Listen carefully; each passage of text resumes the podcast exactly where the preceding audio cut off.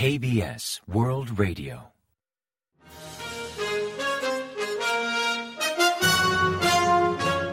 Informativo de KBS World Radio. Bienvenidos un día más al informativo de KBS World Radio.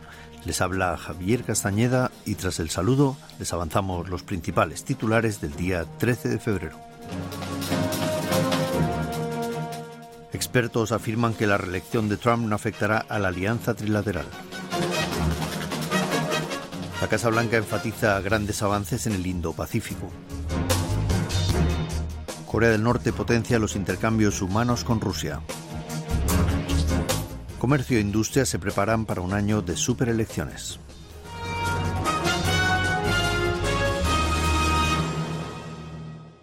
Y tras el avance titulares les ofrecemos las noticias. Según varios exaltos cargos surcoreanos y estadounidenses, aunque Donald Trump salga reelegido en las próximas elecciones presidenciales de noviembre, Estados Unidos continuará fortaleciendo su cooperación con Corea del Sur y Japón.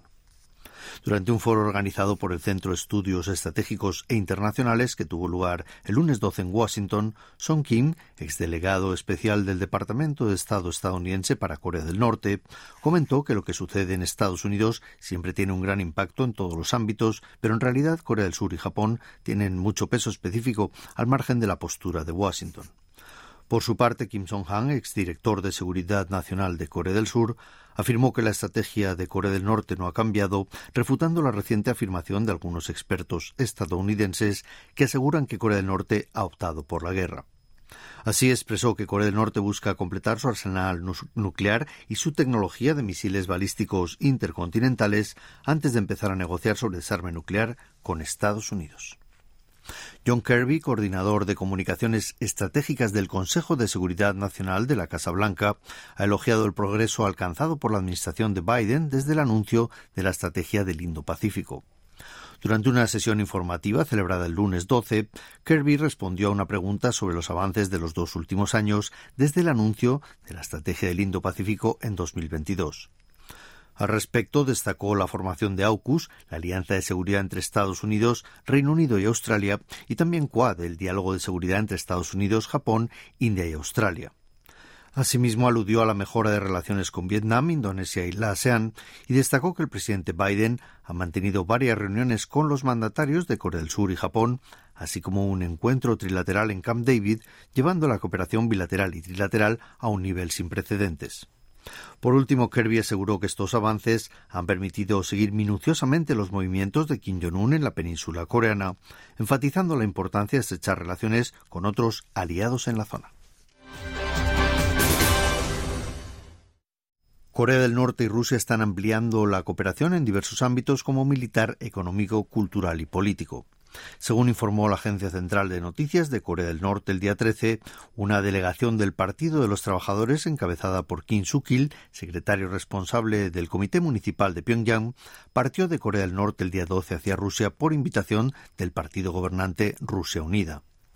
La agencia divulgó que la delegación norcoreana participará en la primera Conferencia por la Libertad de los Pueblos, organizada por el Partido Gobernante Rusia Unida, un foro de cooperación multilateral contra el neocolonialismo que tendrá lugar del 15 al 17 de este mes. Desde septiembre del año pasado, tras la cumbre celebrada en Rusia, Pyongyang y Moscú han intensificado los intercambios. Así, altos cargos rusos como el ministro de Exteriores Sergei Lavrov, el ministro de Recursos Naturales Alexander Kovlov o el gobernador de la región de Primorsky, Oleg Shomekiako, han visitado Pyongyang, mientras que Corea del Norte ha enviado representantes como Jung Yong-ho, ministro de Comercio Exterior, o Choi Song-hui, ministra de Relaciones Exteriores a Rusia. Por su parte, Radio Sea Libre publicó recientemente que los turistas rusos realizarán viajes en grupo a Corea del Norte a partir del próximo mes para visitar enclaves como Pyongyang, el Monte Kungam, la estación de esquí de Masikryong y la zona económica y comercial de Nanjing-Songbong. El Ministerio de Comercio, Industria y Energía de Corea del Sur ha anunciado que piensa establecer una nueva política comercial centrada en proteger la seguridad económica. Jun In-kyo, director de negociaciones comerciales del Ministerio, se reunió el día 13 con representantes de entidades económicas como la Cámara de Comercio e Industria de Corea, la Federación de Industrias Coreanas o la Asociación Central de Pequeñas y Medianas Empresas. Elogió el éxito alcanzado durante el año previo, pese a las difíciles condiciones externas como un elevado tipo de interés o un mayor proteccionismo comercial. También destacó la activa cooperación entre entidades económicas y que Corea del Sur logró revertir su balance de comercio y generar resultados positivos en la balanza comercial. Aludió a 2024 como un año de superelecciones y una mayor incertidumbre comercial por los riesgos geopolíticos de Corea del Sur, aunque expresó su confianza en que el gobierno y las organizaciones económicas trabajen como un solo equipo para convertir las crisis en oportunidades. El mercado de valores de Corea del Sur registró un significativo aumento de fondos de inversión extranjera durante el pasado mes de enero. Según el informe Tendencias en los mercados financieros y de divisas internacionales de enero de 2024, publicado el día 13 por el Banco de Corea, los fondos de inversión extranjera en acciones registraron una entrada neta de 4.400 millones de dólares en Corea del Sur durante el pasado mes. Dicha cifra supone más del doble respecto a la entrada neta de 1.720 millones de dólares del pasado mes de diciembre. El Banco de Corea atribuye el aumento a las crecientes expectativas de recuperación del sector de semiconductores, mientras persiste la preocupación sobre la posible demora en el abaratamiento de tipos de interés por parte de la Reserva Federal de Estados Unidos. Corea del Sur ya ha comenzado el proceso para decir si Jorgen Klinsmann continuará como director técnico de la selección nacional de fútbol. Según anunció la asociación el lunes 12, establecerá un comité para valorar el desempeño de Klinsmann durante la Copa Asiática de la AFC 2023, con el objetivo de revisar los resultados de su gestión durante el torneo. Principalmente se centrarán en analizar el liderazgo de Klinsmann durante la Copa Asiática y su idoneidad para seguir al frente del equipo nacional hasta las eliminatorias para el Mundial. Como estas eliminatorias están programadas el próximo mes, se espera que la asociación acelere el proceso para contar con un nuevo director técnico antes del próximo periodo de partidos internacionales. Por tanto, se estima que la decisión sobre el futuro de Klinsmann como seleccionador nacional llegará como muy tarde la próxima semana. Recientemente el técnico ha sido muy criticado por su falta de estrategias futbolísticas y por sus frecuentes ausencias del país, pues pasa más tiempo en el extranjero que en Corea. La Asociación de Médicos Residentes de Corea del Sur celebró una reunión de emergencia entre las nueve de la noche hasta pasada la medianoche del lunes 12 para debatir posibles acciones colectivas contra la ampliación de cupo para estudiar en las facultades de medicina. Tras valorar posibles estrategias y calendarios, por el momento han decidido no actuar de inmediato. No obstante, salvo Pak Dang, presidente de la asociación, el resto de integrantes del comité ejecutivo presentó su renuncia y la dirección quedó en manos de un comité de emergencia.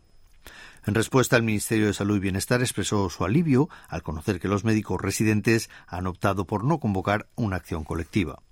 El Gobierno refutó las alegaciones de los grupos médicos contra la ampliación de cupo en las facultades de medicina y afirmó que, considerando que durante los últimos 19 años no se ha hablado ni debatido sobre la escasez de médicos, ampliar 2.000 plazas al año no es demasiado. Por último, solicitó a la comunidad médica no optar por una huelga colectiva, renuncias en masa u otros posibles mecanismos que puedan poner en peligro la vida de los pacientes, llamando a resolver el problema a través del diálogo. Y ahora pasamos a ofrecerles el pronóstico del tiempo. Para el miércoles 14 se espera un día templado al igual que los anteriores. Seúl prevé una máxima de 9 grados centígrados en la mañana, mientras que el resto del país oscilará entre 2 y 11 grados, entre 6 y 7 unidades más que el martes. En tanto, las máximas registrarán hasta 15 grados en Seúl y entre 13 y 19 grados centígrados en el resto del territorio nacional. Aunque habrá predominio de nubes en la isla de Jeju y al sur de Chola se esperan lluvias desde la madrugada, mientras que en Chuncheon y en Gyeongsang las precipitaciones comenzarán por la mañana. Así se esperan cotas de lluvia de 10 a 30 milímetros en Jeju y de entre 5 y 10 milímetros en Chuncheon y en la zona sur. Y a continuación comentamos los resultados del parqué. Tras cuatro días de descanso por el feriado de Año Nuevo Lunar, la bolsa surcoreana culminó la sesión al alza registrando el apetito de inversores extranjeros y de entidades. Así el COSPI, el índice general, ganó un 1,12% el día 13 respecto al último día operativo, hasta cerrar en 2.644,17 puntos tanto el COSDAC, el parque tecnológico, experimentó un aumento aún más pronunciado del 2,25% hasta culminar en 845,15 unidades. El mercado de divisas no registró grandes altibajos respecto al jueves 8, la última jornada operativa antes del puente, y el dólar apenas bajó 0,1 wones hasta cotizar a 1.328,1 wones al cierre de la sesión.